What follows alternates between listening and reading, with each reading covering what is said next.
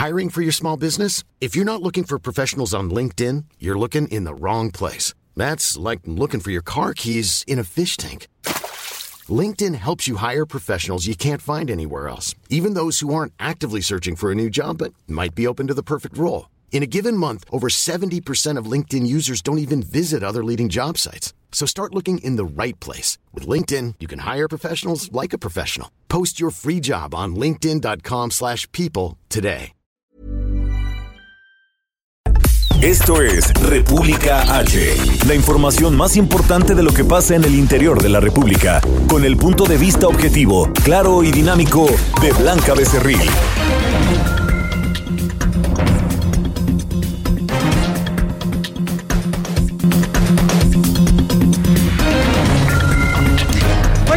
Tardes. Son las 12 del día en punto de este lunes 27 de enero del año 2020. Yo soy Blanca Becerril. Esto es República H y yo lo invito a que se quede conmigo porque en los próximos minutos le voy a dar toda la información más importante generada hasta el momento porque vaya que hay mucha información, lamentablemente, mucha información de inseguridad, de violencia y de todo lo que pasó este fin de semana en varios puntos del país, sobre todo en Guanajuato, donde tan solo en tres días, es decir, en viernes, sábado y domingo, se registraron 60 asesinatos en este estado de la República. También ayer, pues ya concluyó esta marcha, esta, eh, pues esta caminata por la paz que llegó ayer a Palacio Nacional, donde en un principio eh, serían, eh, pues Tenían, tendrían una reunión en Javier Sicilia y parte de la familia Levarón con el gabinete de seguridad. Ellos rechazaron que el presidente Andrés Manuel López Obrador no los atendiera personalmente, pero lo que sí es que entregaron un documento para eh, tener una justicia transicional a eh, la eh, secretaria de Gobernación, Olga Sánchez Cordero, quien también habló, y también el subsecretario de Derechos Humanos, Encinas. Así que le tengo toda esta información. Además, ¿qué cree? Pues allá en Aguascalientes a una mujer se le hizo fácil, vio una patrulla pues abierta con un rifle R15 y pues lo agarró y empezó a balasear en una calle de Aguascalientes. Ya hay reacciones, por supuesto, del fiscal y también del gobernador Martín Orozco. Así que, pues, entre estos, muchas, muchas, muchas más notas que contarle. Recuerde que nos puede seguir en nuestras redes sociales. Estamos en Twitter como arroba el heraldo de México. Mi Twitter personal es arroba blanca becerril. También en Instagram, en Facebook y en YouTube completamente en vivo y en www.elheraldodemexico.com.mx. Ahí hay una pestañita de color azul, del color de esta casa editorial. Usted le da clic, le da play y nos puede escuchar totalmente en vivo y también ver a través de streaming por este, por este mismo espacio. Además, aquí en la Ciudad de México nos escuchamos por el 98.5 de FM, en Guadalajara, Jalisco, en La Perla, Tapatía por el 100.3 de FM, en San Luis Potosí 93.1, en Tampico 92.5, en Reynosa 103.3 de FM, en Villahermosa, Tabasco 106.3, a quienes les mando un beso enorme, sobre todo a todo el equipo de El Heraldo Villahermosa, en Acapulco Guerrero 92.1 de FM y en el Estado de México por el 540 de AM. Sin más, comenzamos y vamos a un resumen de noticias. En resumen. Este domingo la llamada Marcha por la Verdad, la Justicia y la Paz llegó a la Ciudad de México. Al entrar a la Plaza de la Constitución, sus integrantes fueron agredidos por presuntos simpatizantes del presidente Andrés Manuel López Obrador. Escuche.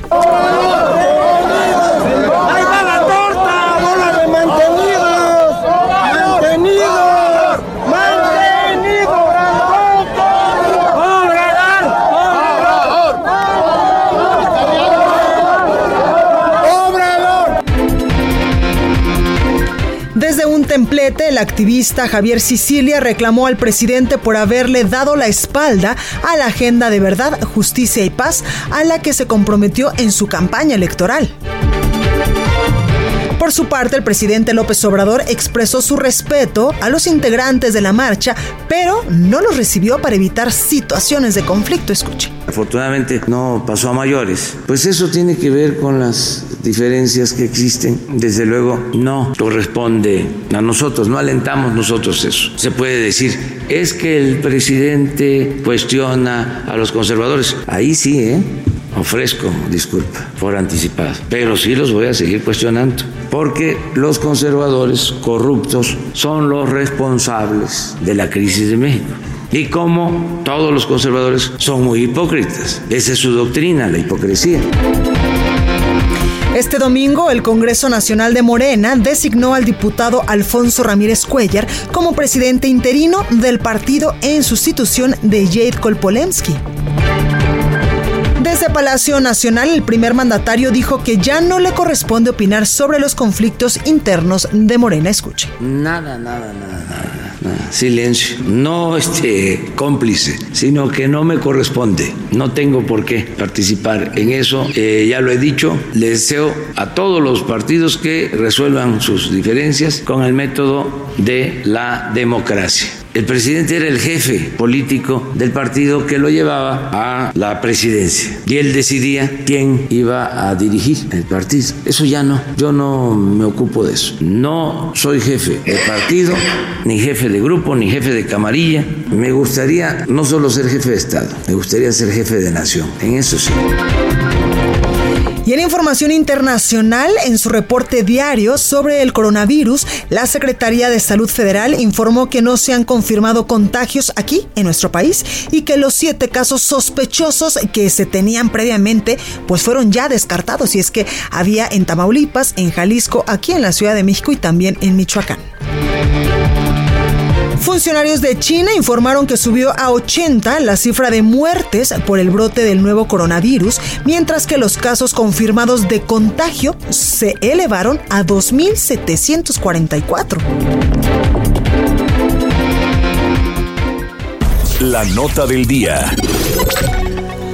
Bueno, pues comenzamos con toda la información y es que este domingo la llamada Marcha por la Verdad, la Justicia y la Paz llegó a la Ciudad de México y estuvieron precisamente allá en Palacio Nacional, pero sus líderes se negaron a dialogar con el Gabinete de Seguridad como se los había ofrecido el presidente Andrés Manuel López Obrador, con el argumento de que su agenda de justicia transicional no se reduce a un tema de balazos, por ejemplo, Adrián Levarón y Javier Sicilia, que fueron dos de las personas que estuvieron encabezando precisamente esta marcha por la verdad, la justicia y la paz, que salió el día jueves, exactamente cuatro días estuvieron caminando el día jueves desde eh, Morelos y llegaron después a la Ciudad de México y salieron eh, de el monumento de la Estela de Luz hacia Palacio Nacional. Bueno, pues estos dos dijeron que eh, pues optaron más bien por dar un mensaje desde un templete allá en el Zócalo Capitalino, en el primer cuadro de la Ciudad de México, mientras que la agenda de la caravana fue entregada así por una comitiva de activistas, de especialistas como por ejemplo Carlos Heredia y del activista o activistas como por ejemplo María Claire Acosta, entre otros. Escuchemos qué era lo que decía eh, pues Javier Sicilia, uno de los promotores de esta marcha que como le digo salió de Morelos el día jueves. Lo vamos a dejar con el gabinete de seguridad. No tenemos nada que hablar con el gabinete de seguridad. Ese es el problema. Igual que los gobiernos anteriores redujeron el drama y la tragedia humanitaria de esta nación a un asunto de balas, a un asunto de seguridad con abrazos. Esa no es una política correcta. Ni los balazos ni los abrazos una política de Estado del tamaño del horror, del tamaño del sufrimiento que hemos traído durante estos cuatro días hasta este palacio. Ahora vamos a entregar esos documentos. Y es que precisamente molestó mucho a los integrantes de esta caravana, de esta marcha por la verdad, la justicia y la paz, que el presidente Andrés Manuel López Obrador no los recibiera personalmente para atender sus demandas de justicia y también eh, pues de cero impunidad. Y también un tema importante es que eh, pues parte de los eh, organizadores de esta caravana, ya se lo hemos informado en este espacio, es que están pidiéndole al presidente Andrés Manuel López Obrador que cambie, que modifique su estrategia en materia de seguridad, porque ellos consideran que no está funcionando, que no está dando buenos resultados en el país. Y es que también, eh, por ejemplo, Javier Sicilia demandaba al presidente López Obrador pues una audiencia para conocer pues este, este documento que entregaron el día de ayer, porque le reprochó que sí los escuchó cuando él estaba en campaña y les prometió muchísimas cosas y ahora que es presidente, pues no los quiere recibir y los manda con el gabinete de seguridad. Y es que precisamente Javier Sicilia afirmó que México y la bandera que los representa, que nos representa a todos los mexicanos, está llena de violencia, sangre, muerte, desapariciones, mentira e impunidad y por supuesto crímenes atroces frente a los cuales sostuvo el lenguaje eh, pues fracasa, fracasa también este, esta estrategia en materia de seguridad, pero también señaló que López Obrador pues no es el responsable, así lo reconoció Javier Sicilia, de este horror que en estos momentos vive el país y es que él aceptó que este horror pues es heredado de administraciones pasadas que solo tuvieron imaginación para la violencia, la impunidad y la corrupción. También acusó eh, pues al presidente, al Ejecutivo eh, Federal, de darle la espalda a la agenda de verdad, justicia y paz como prioridad de la nación, de polarizar al país con el lenguaje que usa en sus conferencias mañaneras, dijo Javier Sicilia, y de tener abandonadas y desarticuladas las instituciones, las instituciones más importantes de atención a víctimas, como por ejemplo la Comisión Nacional de los Derechos Humanos. Escuche. Pero el hecho de que le hayas dado la espalda a la agenda de verdad, justicia y paz como prioridad de la nación, agenda, vuelvo a repetirte, a la que te comprometiste el 14 de septiembre de 2018 y que nos previste crear junto con la Secretaría de Gobernación, ha mantenido articuladas las redes de complicidad del Estado con el crimen organizado y sus costos en dolor y muerte han sido demasiado altos en tu primer año de gobierno, presidente. Y también quien estuvo presente, por supuesto, en esta marcha, en esta manifestación, fue Adrián Levarón, parte de la familia Levarón, que, eh, como ya le hemos comentado, pues en estos momentos también son actores importantes que están luchando porque se cambie la estrategia en materia de seguridad, porque no está funcionando. Y es que hay que recordar que eh, en el mes de noviembre, lamentablemente, pues 11 integrantes de su familia fueron asesinados, fueron calcinados entre ellos, pues mujeres y niños allá en los límites de Chihuahua y Sinaloa. Precisamente Adrián Levarón, pues pues llamo a todos los mexicanos a la reconciliación porque ese, dijo, es el primer paso, pues los mexicanos no somos ni chairos ni fifís, somos mexicanos que queremos vivir en paz. Escuche. No somos chairos, ni fifís, ni conservadores, ni de la izquierda. Somos seres humanos luchando por vivir. Por vivir estamos luchando. Ya no queremos sobrevivir, México. Por eso pido, por eso grito a ustedes, a los Por eso grito al gobierno, por eso grito al país entero. El primer paso para lograr la paz es la reconciliación, hermanos. Y precisamente la secretaria de Gobernación, Olga Sánchez Cordero, afirmó que habrá verdad y justicia, como demandó la caminata por la paz durante su andar eh, de cuatro días, desde que salieron de Cuernavaca, Morelos, hasta que llegaron al Zócalo Capitalino, ahí a Palacio Nacional. Escuche usted qué era lo que decía la secretaria de Gobernación respecto a esta caminata. La gente muy bien, muy colaborativa, quiere, quiere participar en la paz y en la justicia. ¿Habrá otra reunión? Va a haber cuantas reuniones sean necesarias. Gracias. Vamos a trabajar juntos. Vamos a trabajar juntos.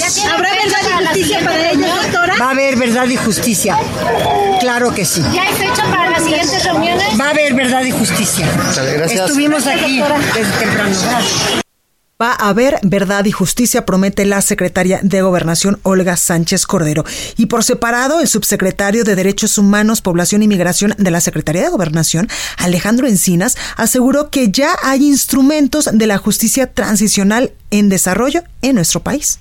Bueno, hay instrumentos ya de la justicia transicional en desarrollo y por supuesto hay que asumir que los instrumentos que hay que desarrollar no competen solamente al Ejecutivo Federal, requieren de manera muy importante la intervención del Poder Judicial, de la Fiscalía General de la República e incluso de las entidades federativas, pues requiere una solución integral que no está solamente en el ámbito del Ejecutivo, pues la parte de justicia es la fundamental.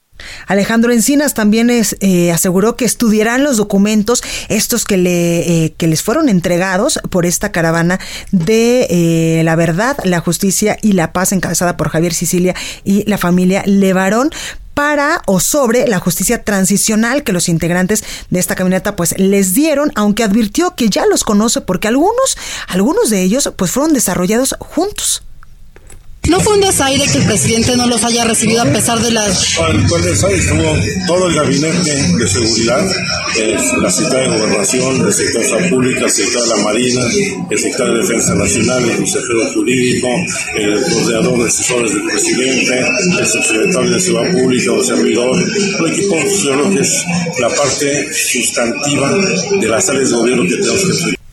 Y es que ahí eh, el subsecretario Alejandro Encinas eh, pues defendía al presidente Andrés Manuel López Obrador de que él no fue precisamente eh, quien nos recibiera en persona allá en Palacio Nacional, sino un equipo parte del gabinete en materia de seguridad. Y como ya le he venido eh, pues contando, Javier Sicilia y también la familia Levarón y otros activistas, pues reclamaron que el presidente López Obrador no los atendiera personalmente y que no estuviera cumpliendo pues los acuerdos que a los que llegaron durante la campaña, decía Javier Sicilia, el 14 de eh, septiembre del 2018, pues se reunió con el presidente y ahí pues escuchó todas sus demandas de paz, justicia y dignidad y por supuesto cero corrupción y cero impunidad. Al ser cuestionado precisamente sobre la caminata por la paz que encabezó Javier Sicilia, integrantes de esta familia Levarón, el presidente Andrés Manuel López Obrador hoy en su mañanera dijo que había activistas y organizaciones que guardaron silencio por los crímenes y la política de desaparición o de desaparecidos que se implementó en gobiernos anteriores, pero hoy sí levantan la voz. Escuche.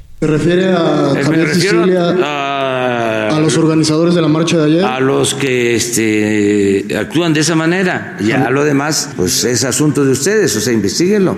o sea, ¿quiénes son los que no han este, denunciado los eh, eh, crímenes, la política de desaparecidos que se implantó? Los que ahora gritan como pregoneros y callaron como momias. Yo digo esto porque fui de los pocos que enfrenté a esas eh, autoridades y ese régimen y a esa política en las plazas públicas.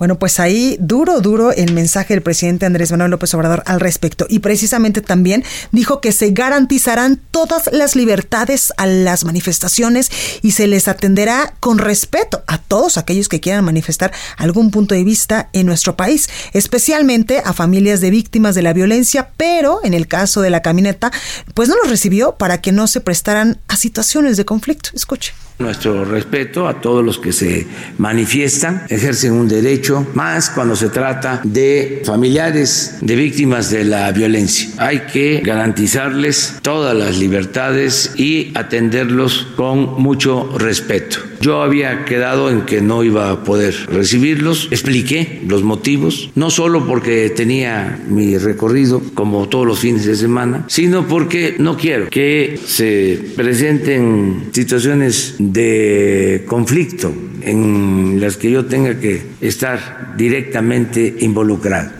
Y es que una vez más vemos que eh, la inseguridad, el narcotráfico, el crimen organizado, la delincuencia organizada, pues sigue siendo el talón de Aquiles de este gobierno, el talón de Aquiles que en estos momentos pues estamos sufriendo las consecuencias todos los mexicanos en todos los rincones del país. Por eso es que muchos activistas han reclamado al presidente Andrés Manuel López Obrador, incluso gobernadores, que cambie, que modifique o que ajuste su estrategia en materia de seguridad, porque hasta el momento pues esta estrategia no ha dado resultados, pese a que el presidente Andrés Manuel López Obrador en días pasados decía que a finales de este año ya estaríamos viendo resultados contundentes y resultados favorables en la baja en la baja en la inseguridad en el país. Y precisamente hoy también el presidente eh, López Obrador informaba que en Quintana Roo se había registrado en esta madrugada un enfrentamiento, uno más, sí, uno más, entre elementos del ejército y la delincuencia organizada por una aeronave con droga.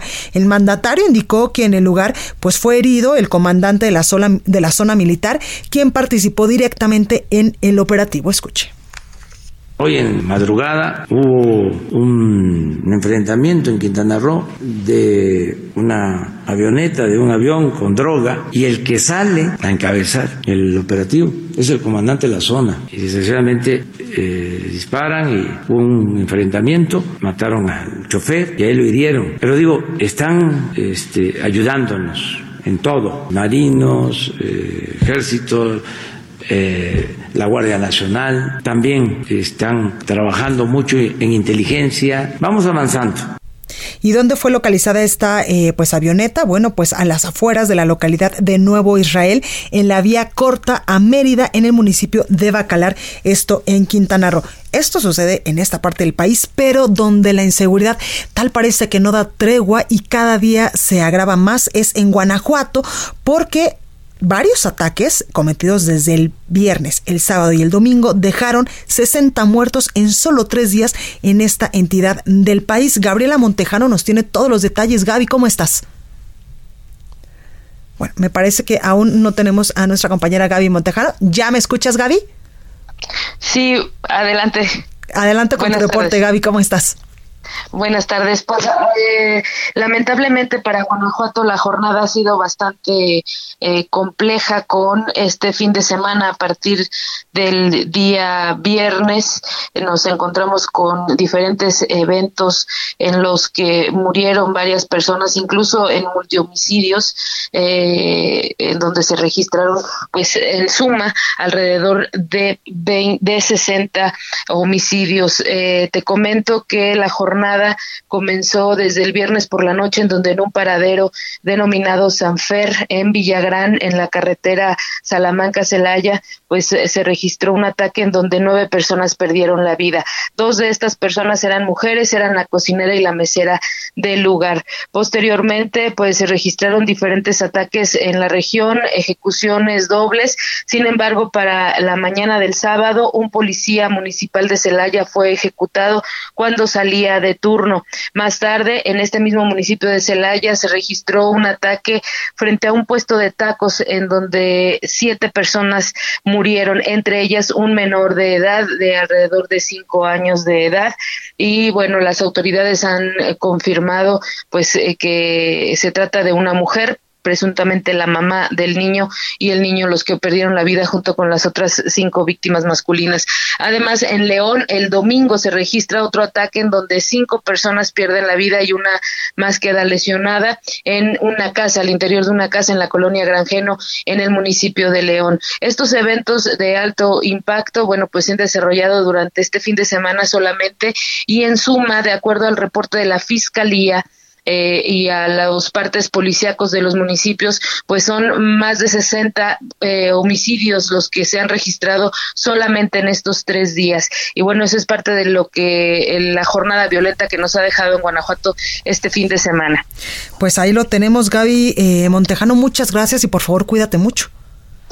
Gracias, gracias. Te comento ahí de, de, de, a manera, a propósito de tu comentario, que incluso al tomar imágenes del paradero al día siguiente, pues sí, la gente eh, de pronto se torna violenta. Había gente que estaba vigilando el lugar cuando fuimos a tomar imágenes, pero gente civil, cuando fuimos a tomar imágenes, pues se pusieron un poco agresivos y de pronto sí nos sorprende para Guanajuato incluso la cobertura de estos temas porque no estábamos acostumbrados a ellos. Y ahora pues es una violencia que incluso en los métodos para reportar algunos temas debemos de tomar, tomar precauciones. Sí, por supuesto, Gaby, porque eh, pues nosotros en nuestro deber de informar a la ciudadanía, de informar de lo que está pasando en estos momentos, también ponemos en riesgo nuestra vida.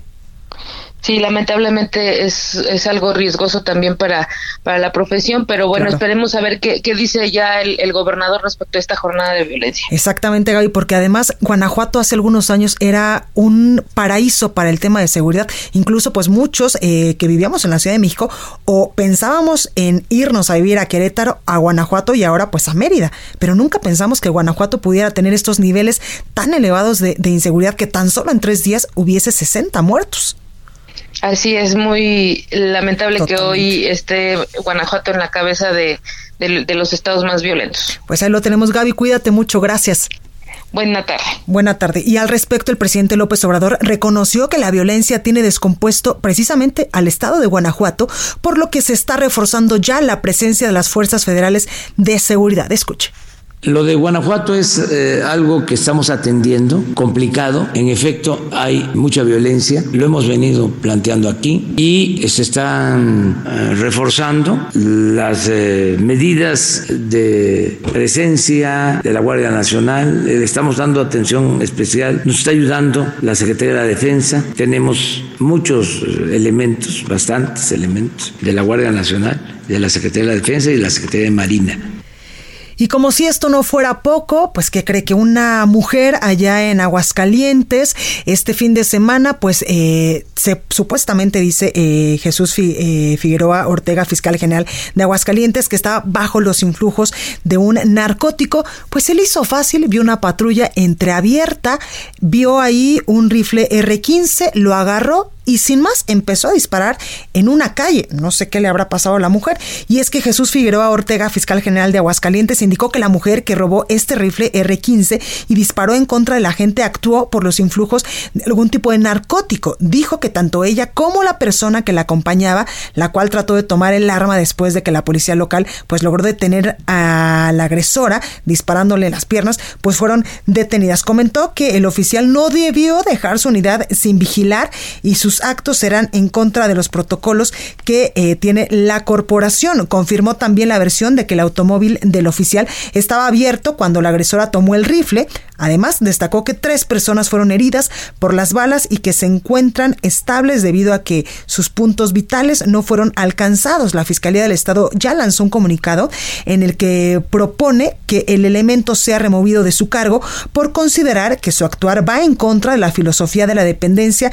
y del cuidado a la ciudadanía. Bueno, pues es que también qué mujer tan tan eh, pues tan dispersa por no decir otra cosa a quién se le ocurre ir a una patrulla a tomar un rifle R15 y empezar a disparar solo a una persona que como lo dice el fiscal pues está bajo los influjos de algún narcótico de algún tipo de droga y al respecto el gobernador de Aguascalientes Martín Orozco regañó a la alcaldesa de la capital del estado su correligionaria del Partido Acción Nacional Teresa Jiménez, luego de que esta mujer pues sustrajera un arma de la patrulla que estaba estacionada en la vía pública y lesionara a tres personas. En su cuenta de Twitter escribió el gobernador Martín Orozco.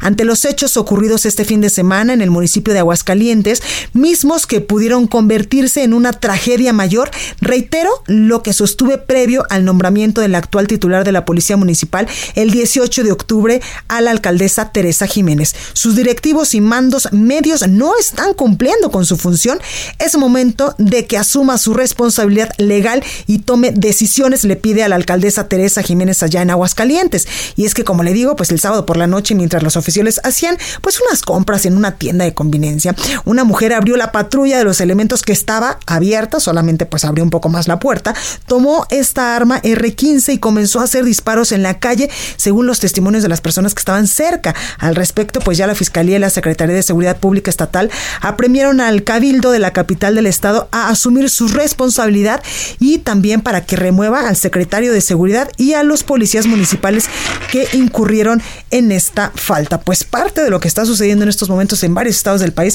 sobre todo en temas de delincuencia organizada, y a esta mujer que pues, se le hizo fácil agarrar una R15 y empezar a disparar, ¿por qué no? Allá en Aguascalientes. Bueno, yo soy Blanca Becerril, esto es República H. Vamos al sacapuntas de este lunes. Yo regreso con más, no se vaya. Saca puntas. El Consejo Nacional de Morena rechazó utilizar el método de la encuesta para elegir a su próximo dirigente nacional, algo que a todas luces nos dicen no fue nada bien visto en Palacio Nacional. En primer lugar, porque fue un método ordenado, perdón, sugerido por López Obrador, y en segundo, porque es el sello de la casa aunque el presidente López Obrador no recibió a los integrantes de la Caravana por la Verdad, la Justicia y la Paz, Alejandro Encinas, subsecretario de Derechos Humanos, aseguró que esto no fue un desaire porque estuvieron presentes todos los que conforman el Gabinete de Seguridad. Continúa escuchando a Blanca Becerril con la información más importante de la República en República H. Estamos de regreso con la información más importante de la República en República H, con Blanca Becerril, transmitiendo en Heraldo Radio, en resumen. Este domingo, activistas y familiares de los 43 normalistas de Ayotzinapa realizaron una marcha del Ángel de la Independencia al hemiciclo a Juárez para exigir justicia a 64 meses de la desaparición de los estudiantes. Datos del Secretariado Ejecutivo del Sistema Nacional de Seguridad Pública exhibieron un bajo nivel de efectividad en la Fiscalía General de Colima durante el 2019, debido a la comparativa entre órdenes de aprehensión logradas y el número de delitos denunciados. La Secretaría de Seguridad Pública de Michoacán reportó la detención de tres menores de edad en el municipio de Tangamandapio por presunta aportación de cinco armas de fuego, 27 cargadores, 930 cartuchos útiles y equipo táctico.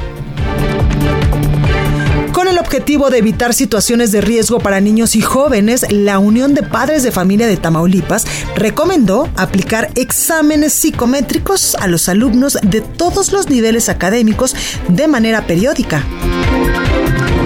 De acuerdo con el INAI, las solicitudes de información a dependencias del Estado de México aumentaron 68.26% en el último año, al pasar de 6.955 en 2018 a 11.703 en 2019 y el gobierno de Puebla presentó una aplicación móvil para que los trabajadores de la entidad reporten abusos de sus patrones y puedan detectar a las empresas de subcontratación que no brindan prestaciones de ley. Estados. Bueno, pues ahora vamos con nuestro compañero Antonio Bautista, Antonio, coeditor de Estados en el Heraldo de México. Antonio, muy buenas tardes, ¿cómo estás? Blanca, ¿qué tal? Muy buenas tardes a ti y a los escuchas. Gracias. Bien, arrancando esta semana, eh, ahora sí con calorcito, no, no hizo frío en, este arranque de semana. Sí, exactamente. Oye, tú nos vas a platicar el último baile de Lallín.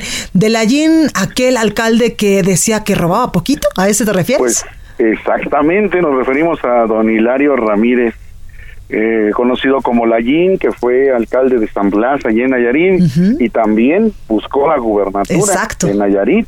Y pues este hombre se hizo famoso porque en 2014 reconoció que durante su paso por la alcaldía de San Blas había robado pero poquito. No, bueno. Después, después cuando ya estaba buscando la gubernatura dijo que no, que no había robado nada, no, que solo lo había dicho porque era una era una broma.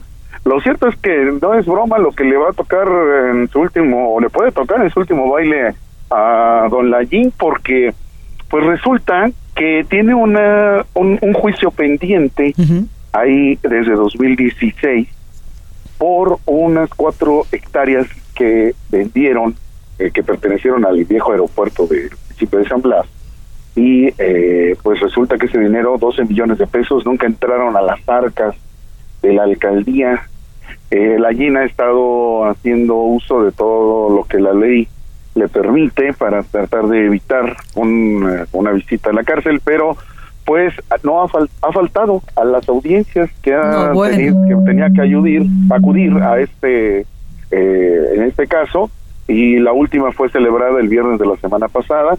Él está acusado junto con quien fuera su síndico y también su secretario del municipio eh, los tres están acusados de esta eh, eh, pues malversación de recursos y él es el único que no se ha presentado.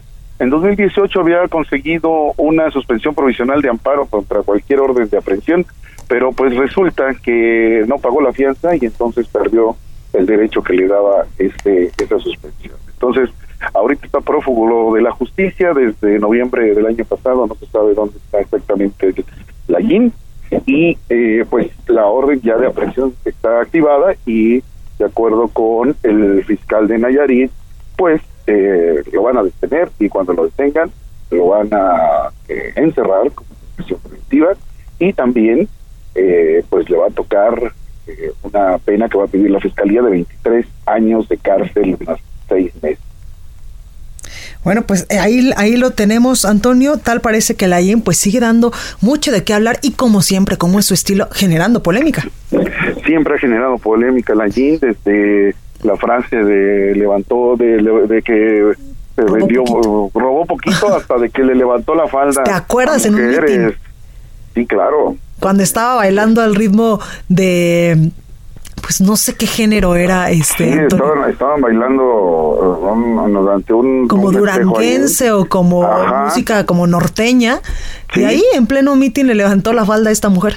Le levantó la falda a esta mujer, generó mucha polémica. También eh, acostumbraba a andar regalando billetes de 20 pesos eh, en las fiestas patronales de ahí de San Blas y eh, besar, andaba besando mujeres apasionadamente, de repente cualquier mujer que eh, pues le accediera a sus sus encanos, vamos, le accediera a sus peticiones, le daba un beso apasionado, ¿no? Fue muy escandaloso este hombre eh, y, después el escándalo mayor fue cuando quiso pues conseguir la gubernatura de Nayarit, que evidentemente pues no lo consiguió, pero pues ahora eh, es posible es posible que vaya vaya a la cárcel porque pues no se ha presentado a las audiencias y no no ha respondido lo que tiene que aclarar sobre estos 12 millones de pesos que pertenecen al municipio y que pues este pues no ha aclarado. Pues ahí lo tenemos Antonio Bautista, gracias por esta información. Blanca, muchas gracias a ustedes, buenas tardes. Gracias. Y ya que hablamos de desvíos de recursos y estas cosas, bueno, pues el gobierno federal creó un plan para potencializar la actuación y los alcances de la unidad de inteligencia financiera.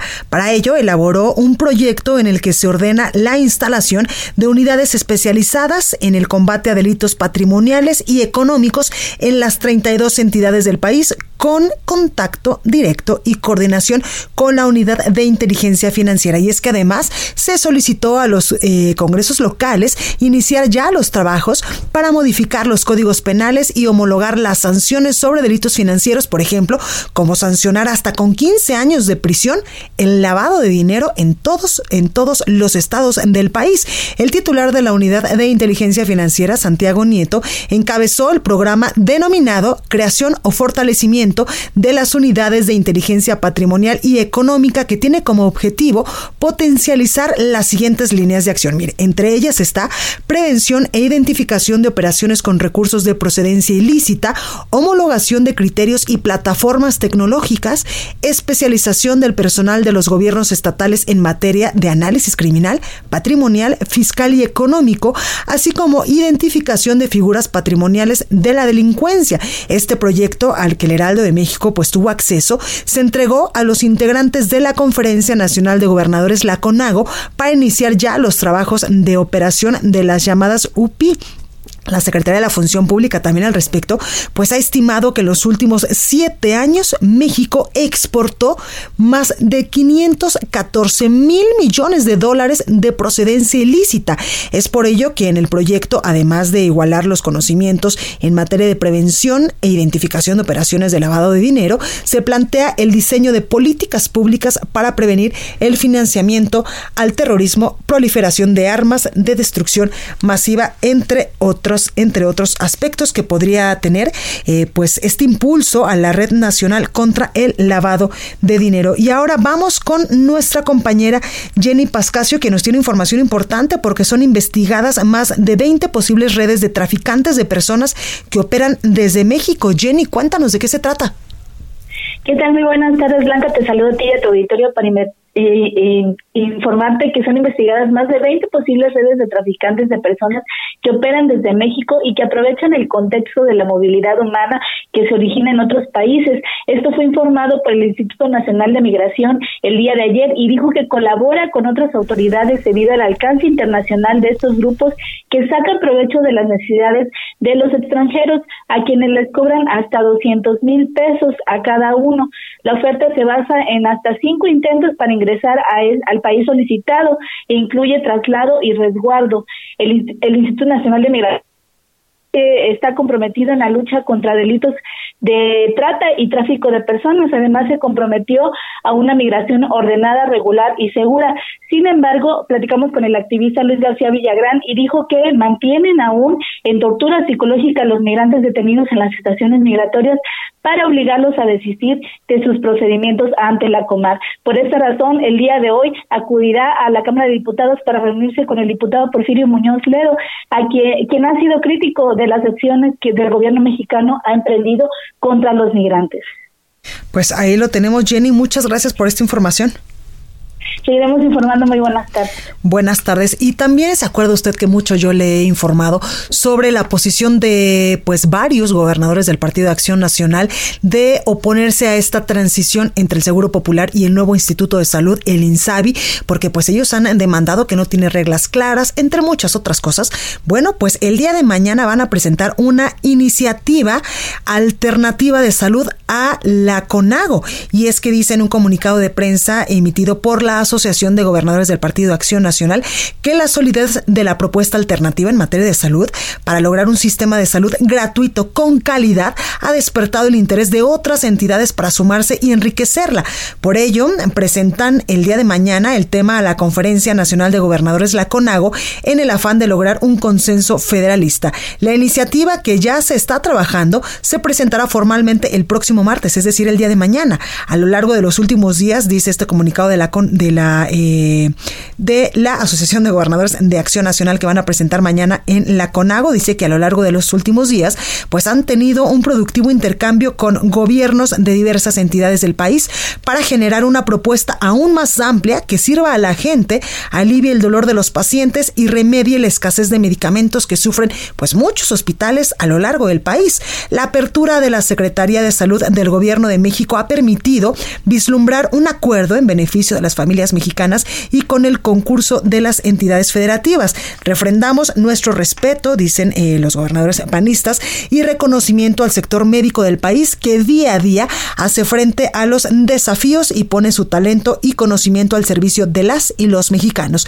La solución a la crisis del sistema de salud para, pasa necesariamente por los estados y por la coordinación con el sector privado y los profesionales de la salud. Así es como mañana la Asociación de Gobernadores del Partido Acción Nacional le va a presentar esta propuesta alternativa para mejorar el sistema de salud en todo el país a los integrantes de la CONAU. Y vámonos ahora hasta Guadalajara, Jalisco, con nuestra compañera Mayeli Mariscal.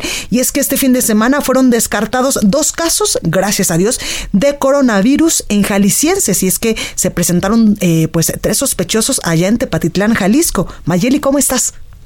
Hola, ¿qué tal Blanca? Muy buenas tardes. Buenas tardes a todo el auditorio. Así es, resultaron negativos este análisis enviado al Instituto de Diagnóstico y Referencia Epidemiológica de los tres poblados de los tres pobladores, perdón, del municipio de Tepatitlán eh, que estaban pues sospechosos de portar el coronavirus.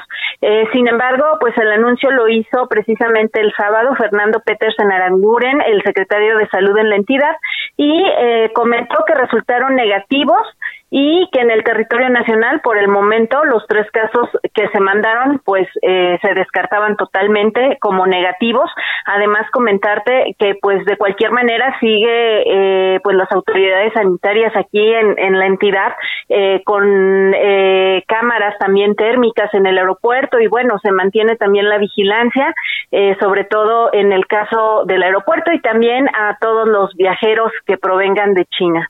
Esta es la información. Pues ahí lo tenemos, Mayeli. Muchas gracias por esta eh, pues información. Eh, por supuesto que pues muy favorable para todas aquellas personas que constantemente eh, viajamos a Jalisco y sobre todo para los jaliscienses que viven precisamente allá, que gracias a Dios pues ya se descartaron estos posibles casos de coronavirus en este estado del país.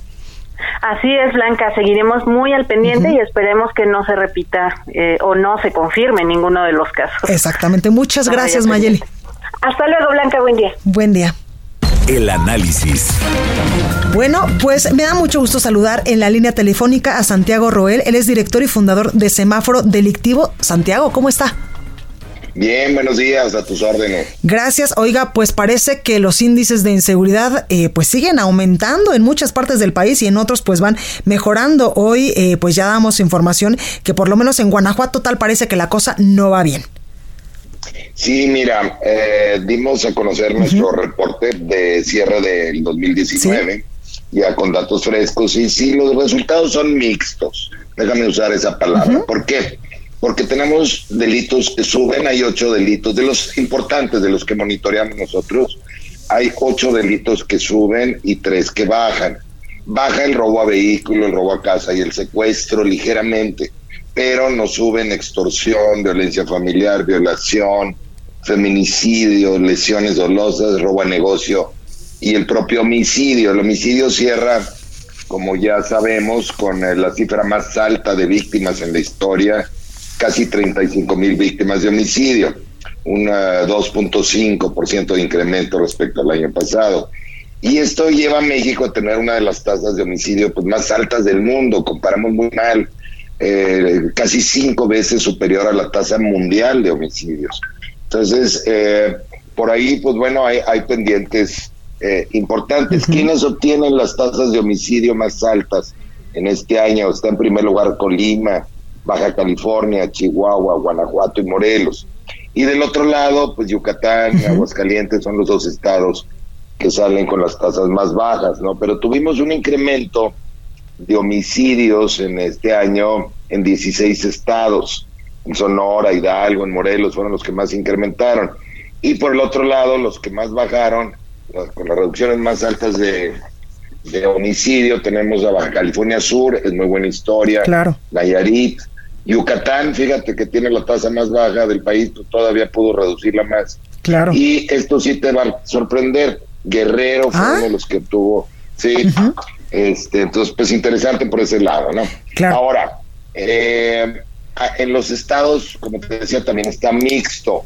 Si vemos el semáforo de exclusivamente los delitos de alto impacto, que son los de crimen organizado, como homicidio, secuestro, extorsión, narcomenudeo y robo de vehículo, los estados peor evaluados, los que salen con más rojos en esto, sería Colima, Morelos, Quintana Roo, que nos sigue preocupando mucho, la California, que no baja, Guanajuato, que pues ya sabemos que se ha complicado y lo que tú decías, Chihuahua se vuelve a complicar, Aguascalientes, que aunque tiene tasa muy baja de homicidios, en los otros rubros no sale bien, y eh, Jalisco y la Ciudad de México, el Estado de México y Ciudad de México.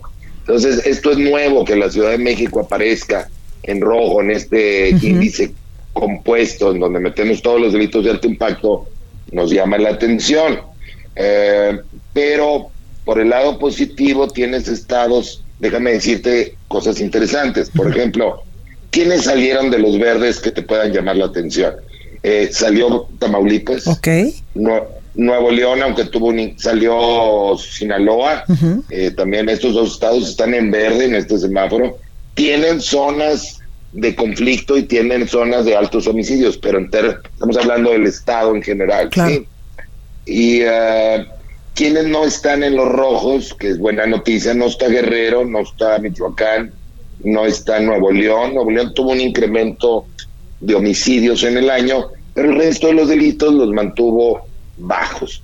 Entonces es un panorama mixto porque hay algunos delitos que bajan, pero hay otros que suben y hay estados que logran cosas importantes, Claro. que nos sorprenden gratamente, pero otros que nos preocupan, como lo que tú comentabas, como Guanajuato, Quintana Roo, Jalisco, la Ciudad de México, el Estado de México, etcétera, ¿no? Entonces, ese es el panorama eh, que vemos nosotros y hacemos algunas sugerencias en este reporte.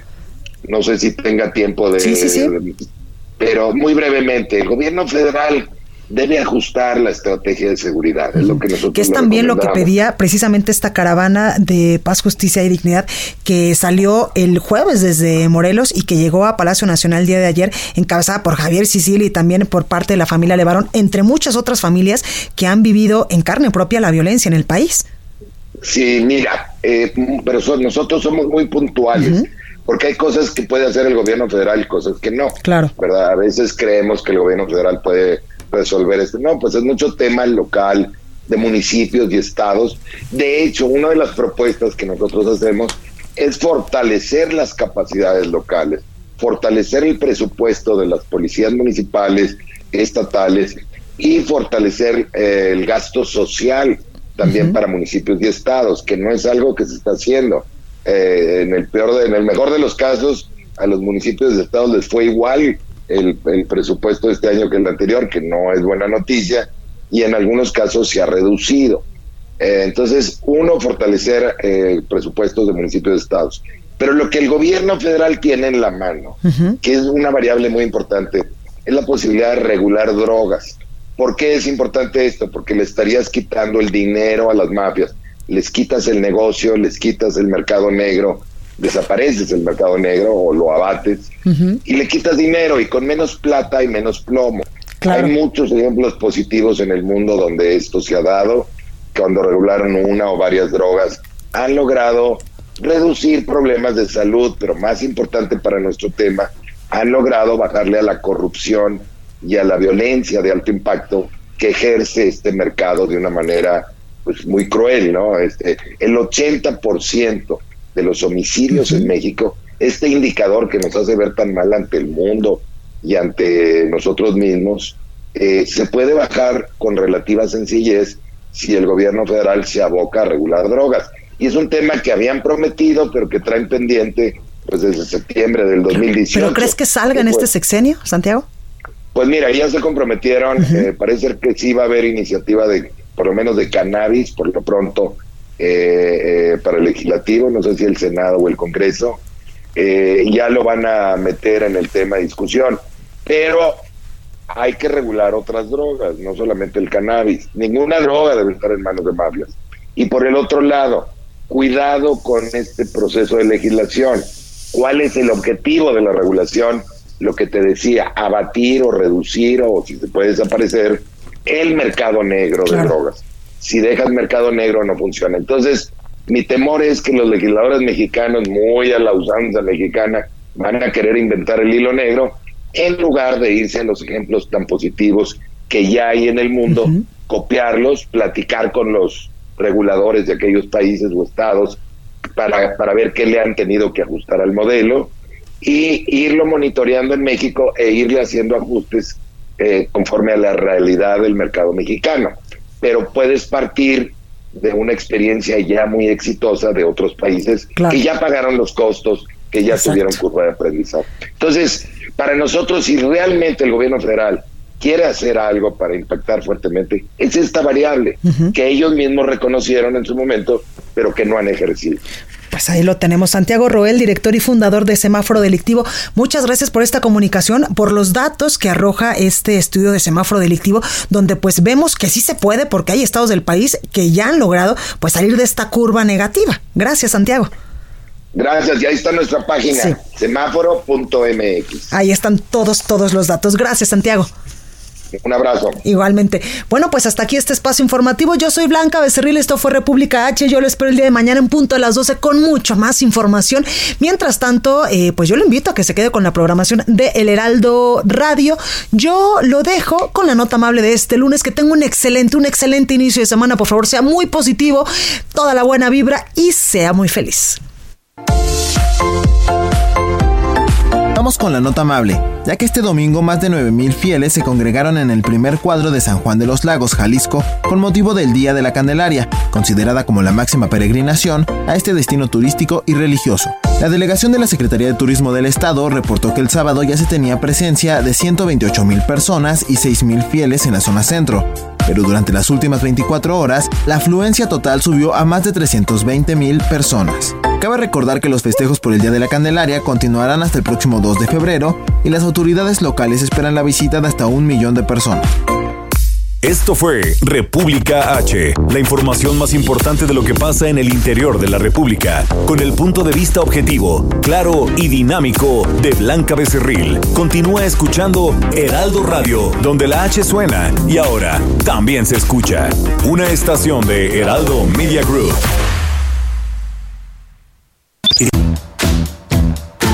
Últimas rebajas El Palacio de Hierro. Ven hoy y aprovecha hasta 70% de descuento, más tres meses sin intereses en miles de productos. Enero 24 a febrero 6 de 2020. Compra en tienda o en línea. Soy totalmente Palacio. Consulta detalles en elpalaciodehierro.com. En la Universidad Tecnológica de México queremos que más jóvenes tengan acceso a una educación de calidad. Por eso ofrecemos becas académicas de primer ingreso y no hay costos de inscripción y reinscripción. Unitec. Más posibilidades. Llama al 01807 Unitec o entra a unitec.mx. Mujer, hoy cumplo 68 años. A los amigos y a la familia. Festejemos los años vividos. La CNDH realiza acciones de promoción y difusión de los derechos humanos de las personas mayores en todo el país. Entre 2016 y 2018 participaron 13.267 personas servidoras públicos de todo el país en actividades de concientización sobre el trato digno y respetuoso a las personas mayores. Desde 1990, el poder de la gente. Comisión Nacional de los Derechos Humanos. SDP Noticias y el de Forma presentan. ¡Es un minuto! ¡Es un chairo! ¡Es un chairo minuto! El Zócalo casi se convierte en un campo de batalla. Ah, el domingo es el día perfecto para descansar, distraerse y olvidarse de las tensiones del cuello y los problemas del mundo. Menos el domingo pasado, ya que el Zócalo de Chilangolandia casi se convirtió en el campo de batalla de dos grupos de personas. En una esquina teníamos a los señores y señoras que fueron a juntar firmas para encarcelar a los expresidentes. Y en la otra esquina teníamos a la marcha de los Levarón y Sicilia que llegaron caminando desde Cuernavaca con sus ya tradicionales camisas blancas de algodón. Las cosas se pusieron medio tensas cuando ambos grupos compartieron los mismos 200 metros cuadrados y comenzaron a gritarse cosas. Lo curioso del asunto es que ambas partes decían que el otro grupo estaba conformado por chayoteros. Pero lo bueno es que a pesar de tantas majaderías y miradas de pistola, afortunadamente no hubo golpes, ni cachetadas, ni jalones de greñas. Por cierto, a pesar de que las autoridades ofrecieron tener una plática calmadita con los Levarón, ellos insisten en que quieren hablar con el mero mero, con AMLO. Habrá que esperar para ver si nuestro cabecita de algodón termina reuniéndose con los de camisa de algodón. ¡Es un minuto! ¡Es un chairo! ¡Es un chairo minuto! Heraldo Radio 98.5 FM. Hoy no me puedo levantar con Belinda y Yair.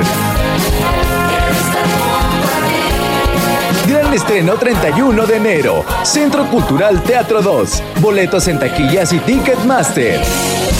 Hoy no me puedo levantar. Escucha mi silencio. Escucha mi mirada. Escucha mi habitación. Escucha mis manos. Escucha mis horarios. Escucha todo lo que no te dicen con palabras. Si ves que algo ha cambiado, siéntate con ellos. Dialoga y demuéstrales que estás ahí para ayudarlos. Construyamos juntos un país de paz y sin adicciones. Juntos por la paz, Estrategia Nacional para la Prevención de las Adicciones. Gobierno de México. Sergio Sarmiento y Lupita Juárez. México está en alerta por este virus mortal, el coronavirus. Un paciente en el estado de Washington, allá en los Estados Unidos, fue diagnosticado por este virus de Wuhan o coronavirus, en el que es el primer caso confirmado de este tipo de neumonía en el país, informó un vocero de los Centros para el Control y la Prevención de Enfermedades de los Estados Unidos. El caso llega poco después de la confirmación por parte del gobierno chino de que el virus puede transmitirse de persona a persona y de un aumento significativo de los casos en el gigante asiático. Lunes a viernes de 7 a 10 de la mañana por El Heraldo Radio. Ponte divertido, ponte Ogi. ¿Ya te aburriste de los mismos jeans de siempre? Es hora de darle un giro a tu estilo. Ponte unos Ogi y mira cómo vuelves tu look en algo extraordinario. Busca tu próximo estilo en Ogi.com. softest sheets you've ever felt. Now imagine them getting even softer over time. That's what you'll feel with Bowl and Branch's organic cotton sheets. In a recent customer survey, 96% replied that Bowl and Branch sheets get softer with every wash. Start getting your best night's sleep in these sheets that get softer and softer for years to come. Try their sheets with a 30-night guarantee. Plus, get 15% off your first order at bowlandbranch.com. Code BUTTERY. Exclusions apply. See site for details.